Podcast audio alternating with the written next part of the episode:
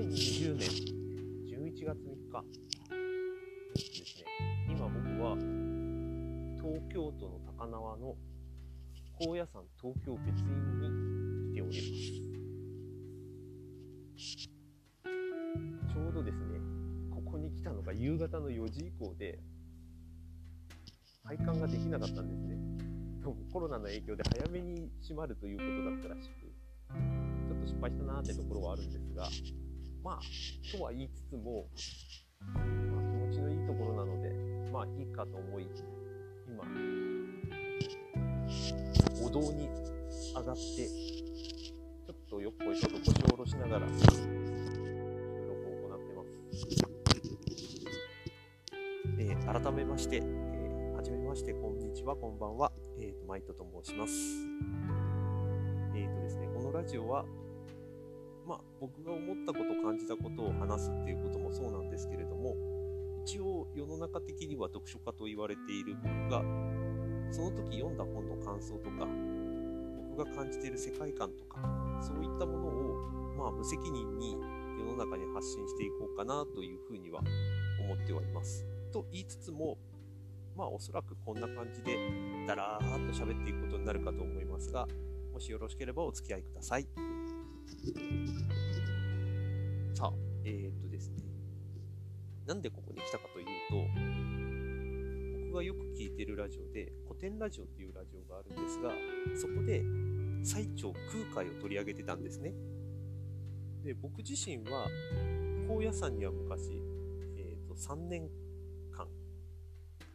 行ったことが、3年間といっても3年間ずっとではないですが、その年の11月から3回連続で高野山に行っていたことがあり、また、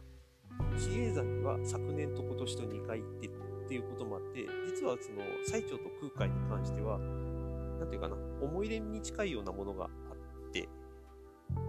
で、その高野山の別院が東京にあるっていうことは知ってたんですが、なかなか行く機会がなかったんですね。で、せっかく最長空海編やってるんだから、行ってみないとというふうには思ってたんですが、結局、放送終了まで行くことができず、今日ようやくタイミングを見つけて、えー、と来ることができました。まあ、と言いましても、あの高野山の本山を見てる僕からすると、まあ、やっぱり建物の一個としてはちっちゃいかなという気はしつつ、でもですね、やっぱり、なんていうかな、けさの中になんか力強さがあるみたいな、そんな雰囲気を醸し出していて、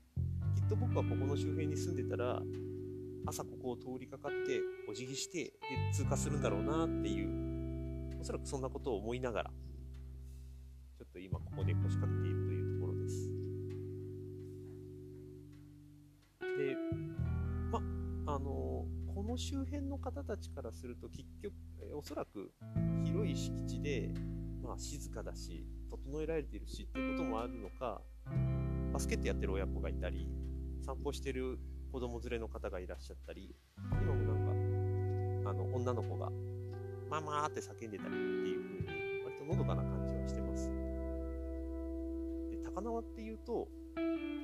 高輪ゲートウェイっていう、皆さんご存知の駅があることもあって、どこ、どっちかというと、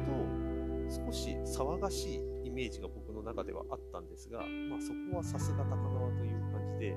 えーここの東京別院まで来ると、もうほとんど車の音も聞こえない。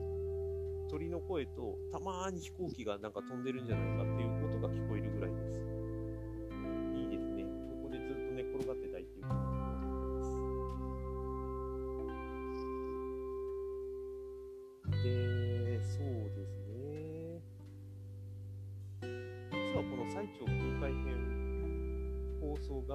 終わった後、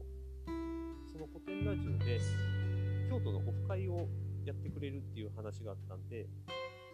2週間前に、えー京都に行ってきました。で、もともと僕は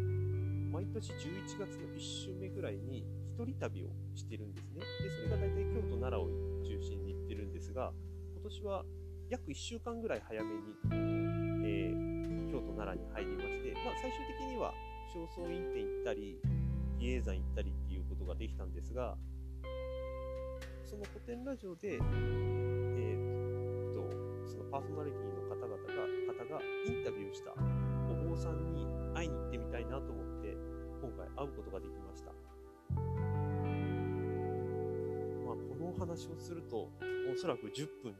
ころか20分、30分お話できそうなぐらいなので、またこの話はちょっと機会があればしようと思うんですが、おそらくここ数年の中で本当に僕にとって得難き出会いだったなというふうには思ってます。ね、今年は本当にコロナのことがあり、え、外出禁止があり、で僕もお盆に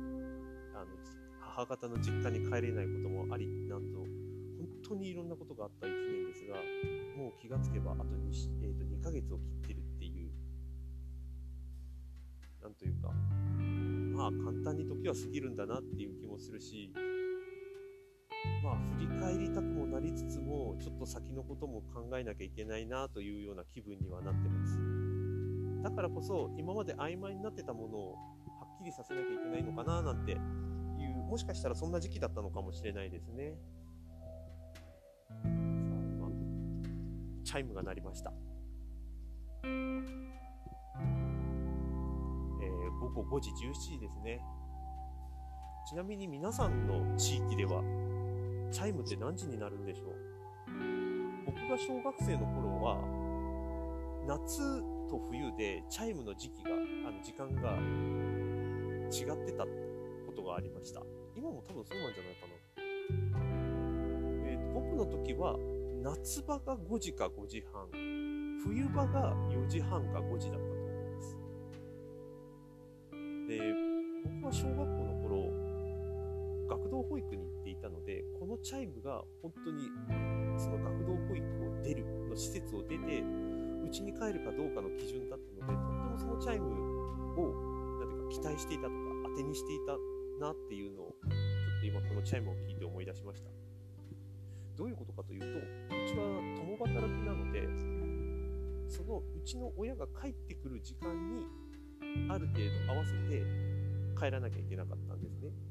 ただ、その学童保育からの施設からうちまで多分僕の当時の歩幅だと30分ぐらいかかってるような結構遠方のところだったのでちょっとした冒険でした。なので、寄り道もしたし、怪我をして、えー、うちの母が飛んできたっていうこともあったりとか、まあなんかいろいろありましたけれども、その帰るまでの、帰る、どこで帰るかっていう基準が、当時のチャイムだったんですね。で、学童保育って、えー、通ってたことはある方はご存知かと思うんですけれども、なんて言ったらいいんだろうな、そこの施設にあので生活、まあ、その帰るまでの時間生活するっていうこと以外は特に決められていないケースが多くてその学童施設、えーと、学童保育の施設のすぐそばの学校で、まあ、チャイムが鳴るまでは基本的に遊んでいてでチャイムが鳴ったからああ帰らないとなっていうふうに思ってたっていうのがあります。で時期によっては本当に暗くなってあのチャイムが鳴った後がなのでもうほとんど、なんて言ったらいいんだろうな、真夜中に僕僕の感覚で真夜中に帰るような感覚で、今思うと、よく手放しで返してたな、施設の人たちっていう風に、ちょっと思いながら、まあでも、あの時一人で帰るっていうのは、僕の中ではもしかしたら、あの自分の足で帰る、もしくは、もうほとんどあの学校うちを出て学校を出て学童保育にてそれでうちに帰るっていうもう本当に歩き通しの一日をずっと送ってきたのがもしかしたら今僕がこうやって東京別院に来るっていうことを当たり前のようにしてるのかななんていうふうにちょっと考えました。結構旅好きなので割と歩いて行っちゃうし一息ぐらいだったら電車乗らなかったりするんですよ。なんかそれはもしかしたらその近道を行こうとかっていうこともせず楽な方向を選択するっていうこともせずただ当たり前のように帰ってたっていうことがもしかしたら関係あるのかななんていうふうには今思いましたねさあ、じゃあこんなところで、えっ、と、今日は終わりにしたいと思います。また次回、何かぼやっとしたことを喋りたいなと思いますので、もしよければお付き合いください。